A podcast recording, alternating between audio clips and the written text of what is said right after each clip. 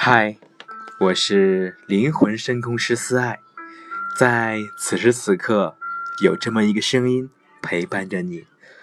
现在呢，依然是为你诉说一下说话的艺术，说不，为你赢得尊重。在人际交往时，大家怎样对你，都取决于你自己。想要别人对你尊重。那就得学习一些说不的表达方式。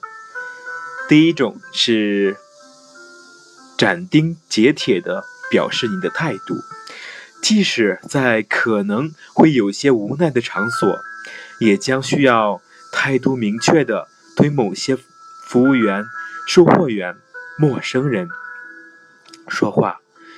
对蛮横无理的人，要以牙还牙。你必须在一段时间内克服自己的胆怯和习惯，坚持一下，你就会发现事情本该如此。你只要从此中获得一次成功，就一定会鼓起你的勇气。注意，这时你该大声点。当然，君子动口不动手，你只不过为了维护自己的利益，跟他们没仇。第二种是不再说那些引诱别人来欺负你的话，我是无所谓的，你们决定就好了，我没有这个本事，等等，这类谦恭的推脱之词，就像为其他人利用你的弱点开绿灯。当卖菜人让你看秤时，如果你告诉他你对这事一窍不通，那你就等于告诉他多扣点秤，这种事随时随地都可以发生。如果你不介意的话，第三个是敢于说不，干脆的表明自己的否定态度，会使人立刻对你刮目相看。事实上，与那种遮遮掩掩。隐瞒自己真实感受和想法的态度相比，人们更尊重那种毫不含糊的回绝。同时，你也会从这种爽快的回答中感到自信，又回到了自己心中。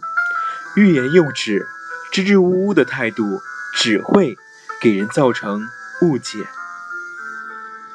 第四种是对圣西林忍者。毫不退让。当碰到随意插嘴、强词夺理、爱吹毛求疵、令人讨厌、多管闲事的人使你难堪时，要勇敢地指明他们的行为不合理处，并严肃地对他们说：“你刚刚打断了我的话，你的歪理是根本行不通的。以你的逻逻辑推敲，地球就不是圆的了。”等等。这种策略非常有效，他告诉别人你对不合情理的行为感到厌恶。你表现得越平静，对那些试探你的人越是直言不讳，那么你对于你处于软弱可欺的地位上的时间就越少。最后一种是告诉人们，你有人身自由，不要去听从那些。并非命令的命令。